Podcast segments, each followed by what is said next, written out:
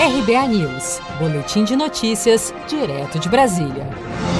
O primeiro indicado do presidente Bolsonaro ao Supremo Tribunal Federal e recém-empossado na Suprema Corte, ministro Cássio Nunes Marques, será o relator da ação direta de inconstitucionalidade contra o foro privilegiado, que permite ao parlamentar ser julgado apenas pelo STF, concedido pela Justiça do Rio de Janeiro ao senador Flávio Bolsonaro no caso das rachadinhas, quando o filho do presidente era deputado estadual. A ação foi apresentada pelo Rede Sustentabilidade e estava com o ministro Celso de Mello. Entretanto, com a sua aposentadoria, o caso ficou com um novo ministro que o substituiu. Neste caso, o ministro Cássio Nunes. Tido como garantista no meio jurídico, ao passar por sabatina no Senado, antes de ser aprovado para o Supremo, o indicado do presidente Bolsonaro se disse um defensor do princípio da presunção de inocência. Mas o princípio da presunção de inocência, ele é muito caro à sociedade brasileira, porque ele não se limita à discussão da prisão em segunda instância. O princípio da presunção de inocência,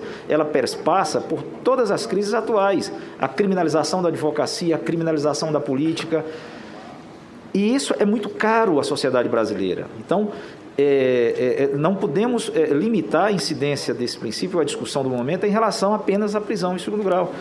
É bastante relevante, Vossa Excelência, ter trazido o tema sem relacionar a prisão porque nos faz lembrar que ele é um instituto que deve ser preservado por todos nós brasileiros.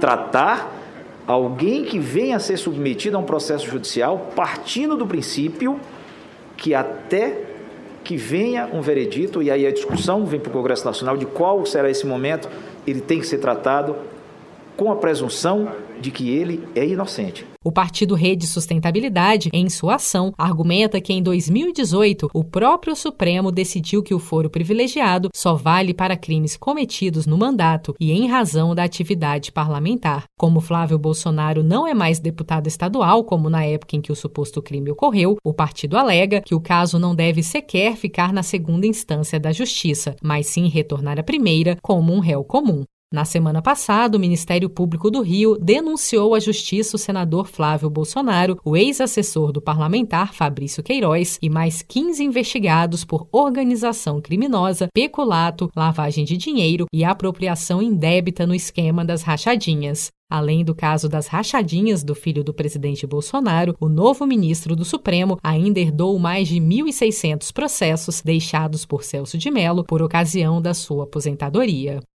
Se você quer começar a investir de um jeito fácil e sem riscos, faça uma poupança no Sicredi. As pequenas economias do seu dia a dia vão se transformar na segurança do presente e do futuro. Separe um valor todos os meses e invista em você. Poupe com o Sicredi, pois gente que coopera cresce. Com produção de Felipe Andrade de Brasília, Daniele Vaz.